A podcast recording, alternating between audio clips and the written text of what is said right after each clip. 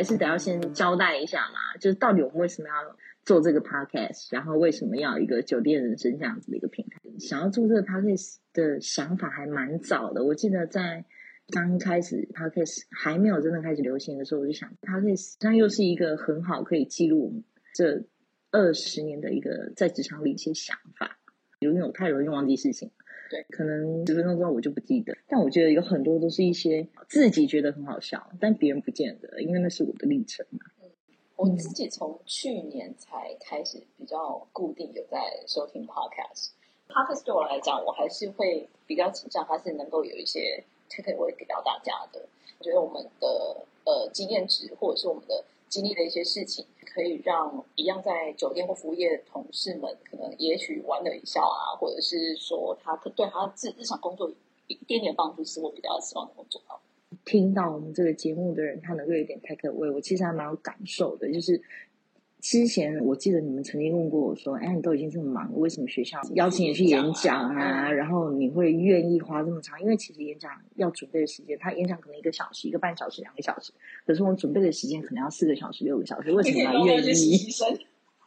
不是好吗？我有从那些演讲里面捞到过实习生啊。不过那不是我初衷，我初衷其实确实有还有这么一点点的一些社会责任，因为我觉得。”这个行业其实我们一直在面临，这几年其实大家都知道，在我们服务产业，其实我们面临很多人才的流失，或者是说，一来是人才流失，二来是现在好像很多人他已经不愿意投入这个产业，所以在不管在哪一个同业，他们都面临很严重的缺工问题。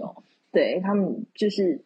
缺工的问题确实是一个很大，那服务本来就是要由人来产出嘛，这才是真的一个有温度的。那对我来讲，我就希望借由我的经验，可以有一点点的传承，然后再加上，其实我我们遇过很多很多年轻人，发现。他们好像抱着很大的误会进入这个产业，嗯、或者是他们根本没有想清楚，嗯、然后他们就踏入这个产业。当时也蛮误会这个产业的，其实我也是，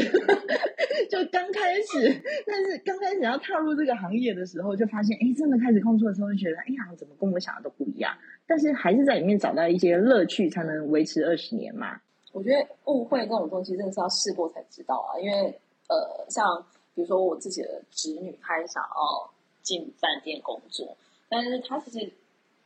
说不上是饭店是做什么的，然后他会觉得说，可能语言还不错，他就适合走饭店业。可是像你刚才讲到说，呃，他是一个服务性产业嘛，如果他本身没有服务特质，那他适合做饭店嘛？那我自己本身也不是一个传递温暖的人，那所以我那时候就觉得，哎，我好像不是这么适合做服务性质的工作。但饭店毕竟还是有很多部门存在，所以并不是一定要是辅导这样的人才适合这个产业。所以我当时其实大家看到饭店，可能印象都是餐厅啊，然后呃柜台啊这些，然后门口的这些 concierge 啊，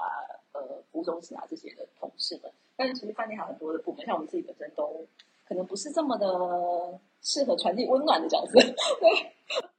但你刚刚讲到说，就是你的侄女她也会想要想要做这个行业。其实我儿子跟我讲过一样话，但我儿子现在小学嘛，所以。我觉得他可能相对的不是这么理解，但是就像我们之前聊天，你有讲过说，很多人看我们好像觉得，哎，我们这个行业好像蛮开心的哦，就吃吃喝喝啊，然后一天到晚就说要去试菜啊，然后去住饭店就说是试住啊，然后出去玩就给自己很很多冠冕堂皇的理由。Staff rate 的之后，我们再另外开一集跟大家解释什么叫做 Starfree，这是很好的 benefit 哦，欢迎加入酒店这个行业。那么趁现在还没招生，Staff rate。那你想说误会这个要试过才知道，还有你有讲到说是不是有服务特质的人才适合做这个行业？其实我我倒没有这么认同，因为服务特质这个事情，你你很难去很明确的定义它。那比如说在这么多年下来，我在寻找我的工作伙伴的时候，或者是我在面试的时候，我们面试的职务不同，他的工作职能是不大一样的。那每一个工作的角色都有他就是适合他的不同的特质，但我觉得有一个共同点。是在饭店这个这个行业工作，是你要觉得它有趣，对，因为我始终认为你在做一份工作的时候，你喜不喜欢它是一个很重要，你有没有办法长续发展、永久发展的一个关键，或者是你有没有办法在你的工作过程里面，你找到它好玩有趣的地方，你才有办法持续下去。不然你每天都生不如死，你到底为什么要去上班？所以我怀疑自己很重。我们一路都是这样过来，就每天早上起床的时候，就会觉得说，不知道，不知道，对对对对，明早起床的时候就会想说，先叹口气，就觉得走吧，这样。但是当你真的进到公司，你开始投入你的工作的时候，你又会觉得，哎，时间过得非常的快？对啊，虽然有时候加班加到天荒地老，然后有时候转眼可能已经晚上八点十点，但你就会觉得时间过得很快。那代表什么？代表当然有一个很大的成分是，就是很忙嘛，再就是你有责任感嘛，你知道这是你要做的事情，你要把它做完。另外一个是你其实是喜欢他的。你在里面，你其实是认觉得你自己是有所成长或有所获得的，而且你不会觉得你看到他你就想要就是就想吐。但我觉得，呃，喜欢是能够帮助我们做得更好。就是很多人其实他一本他的工作他不喜欢，他还是能把它做完。嗯，但是呃，以前的某一个酒店集团一直告诉我有一句话是，就是做对的事情比把事情做得更重要。所以我我觉得。后来的这几年，尤其在这个集团里面，我自己的 take away 我觉得还蛮多的。但是这些东西都是呃，我自己后来觉得在其他的公司里面比较可惜，没有传递给同事们的。因为呃，之前在那我们大家都会有开玩笑也好，或者是在工作中会把它拿出来互相砥砺也好，或互相。怼别人就说哦，对，我们是 M higher 啊，就是目标永远是一个比一个高啊，就这些东西已经变幻化成是我们的日常跟工作里面的一部分，所以相对来讲，我觉得同事之间的那个工作氛围会是比较好的。但是后面的可能呃某些不一样的工作环境，或者是呃领导人他的风格不一样，所以他可能就不会。特别再去经营这一块，所以同事的那个工作的感觉跟氛围，我觉得就不太一样。然后我觉得渐渐也会影响到大家的 performance，因为可能就不愿意做再更多一点，或者是会呃更思考怎么样把事情做更好。所以我觉得这个东西都会渐渐影响到 engagement，或者是我们有时候会觉得啊那一段工作真的很有趣，是因为大家有共同信仰跟共同的语言。不过我觉得你刚刚讲的其实也是对的。其实，在这么多年观察下来。我其实有个很深的感受，就是而且到目前为止，我觉得这是一个经得起被验证的。当你看一个总经理他是什么样子，然后他的信仰是什么，嗯，然后他相信的是什么，他的团队就是就会是那个样子。在过去工作的那个集团，你说 M hire 也好啊，或者是 do the right thing，把事情做对跟做对的事情，其实这个集团它一直以来这都是它的一个一个核心价值。但是，并不是每一个这个集团的姐妹饭店都能够 deliver 这样子的一个感受，或者是在他们的工作、他们的工的团队里面，是不是有这样的氛围？其实我真的觉得，就是很在于这个饭店的领导人、这个饭店的总经理，对他的想法跟他愿不愿意去深耕这个区块。很多东西是幻化在日常工作中，可能一般是一句话或者是一个活动。因为我觉得 饭店像你刚才讲的说，你觉得。这产业是有趣，但是我觉得有趣的除了跟客人互动以外，更多时间其实我们花很多时间，尤其是在后场单位，然后花很多时间是在跟同事之间的沟通、跨部门的合作。那如果大家其实呃语言跟信仰其实是有很大的差异的话，其实沟通起来，呃，效果是相对没有那么好的。虽然我觉得那一段时间真的是，虽然很很炙热的。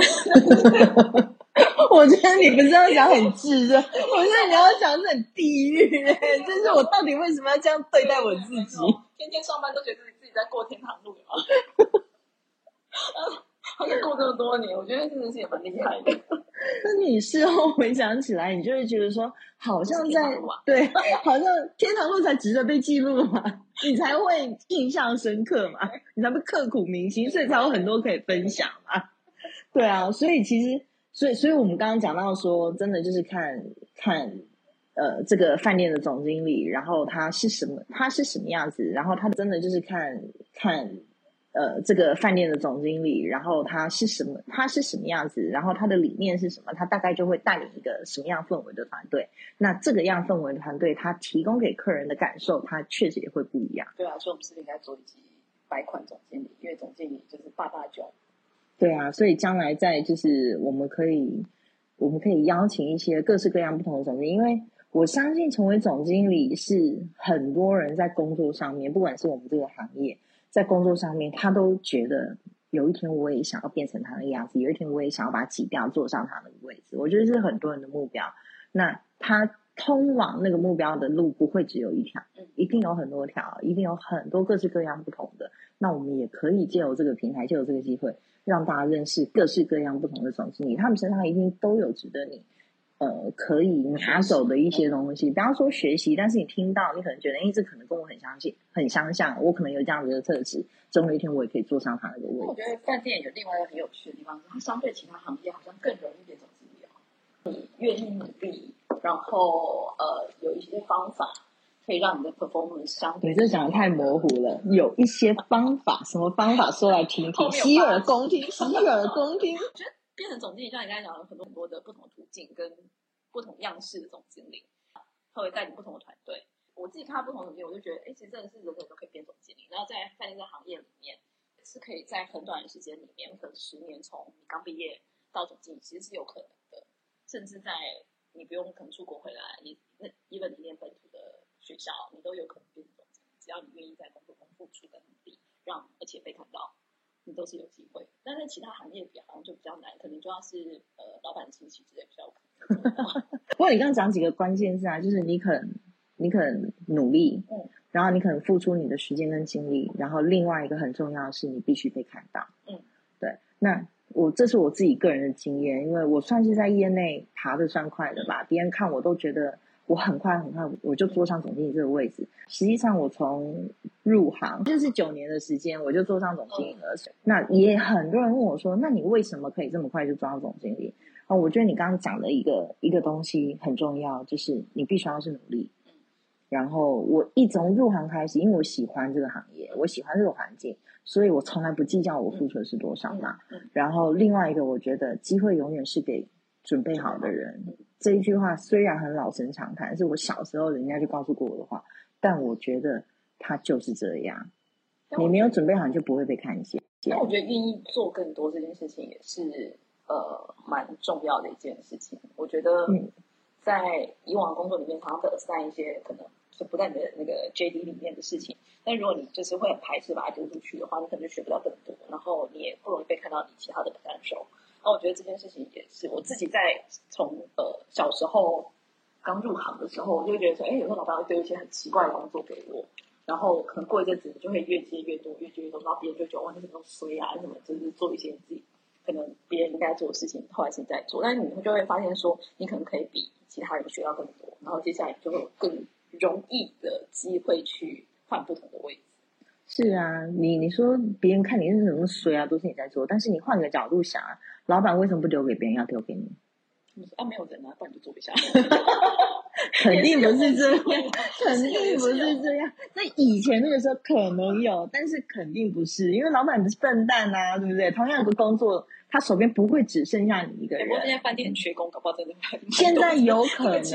哎，那那你再换个角度想，如果现在饭店很缺工，很可能真的是没有人，那你就把这个机会捡起来，机会不就是你的吗？因为我确实在饭店这个产业，只要你愿意。然后，因为饭店有很多嘛，就是大嗯规模大小不同啊，然后是不是国际品牌啊，然后是不是只是它的房间数啊，就很多。但每一个饭店，不管它是只有十六个房间，或者是它是有六百个房间，它都是需要总经理的。所以确实机会是蛮多，而且我觉得要做到总经理这个位置，真的没有这么难。因为总经理有一个很重要的一个职能，就是要很会洗脑。你觉得你遇过的很多种 的大部分的总经理都是会洗脑的吗？会洗脑，因为像我以前小时候有一个呃，就是有一个 offer，然后我就那时候就很纠结，说要选 A 还是 B。但是 B 那个老板跟我讲一句话，他跟我说，如果这品牌力度很强，它是一个领导品牌，你选它，然后你把它卖的很好，那又怎么样？但如果那个品牌就是没有。他那么强，但你卖的也很好，那代表你很强。嗯，你就觉得说有道理。然后你就选了有品牌力度的那个，因为不想认真工作。所以就觉得他妈的为什么要选这个？另外一台子很好卖耶。他就一直想说，对对对，那个东西好卖，人人都能卖。那个东西没那么好卖，你还能把它卖的好，那代表你真的是很厉害。对，有时候就是有时候会。就是吸收一些莫名其妙、很容易被洗脑的话，但是也就是因为这样的特质，所以你更容易被看见嘛。因为你不会挑一个简单的路走，对，感觉你会聊，对，你就觉得无聊，你就觉得，所以这话说回来，就是回过头来，我们还是要帮可能我们的听众也好，或者是我们的同行也好，帮我们同行找回他的初心，他当初为什么？他要在这个，他要投入这个行业。然后，如果你是一个在观望的人，你想要了解这个行业的话，我们告诉你说，其实有很多的东西，他你从外界的眼光你是看不到的。你看到的可能是光鲜亮丽，但没告诉你他有他辛苦的地方。但是在辛苦的过程里面，你会发现一些有趣的事情。对啊，因为每个地方要去铺床。对，这有什么好？很好，现在家里的床都很整齐，因为在因为在公司已经被好好的训练过了，所以现在家里呢，至少床是整齐的。小连全家都很会整房的，对对对，全家也很会刷刷厕所，家里的厕所也都是一尘不染，也挺好的啊，是不是？这也是这个产业的另外一个 take away。好吧，那我们有更多更多需要分享的，我们后面再来做分享吧。好的，拜拜。拜拜。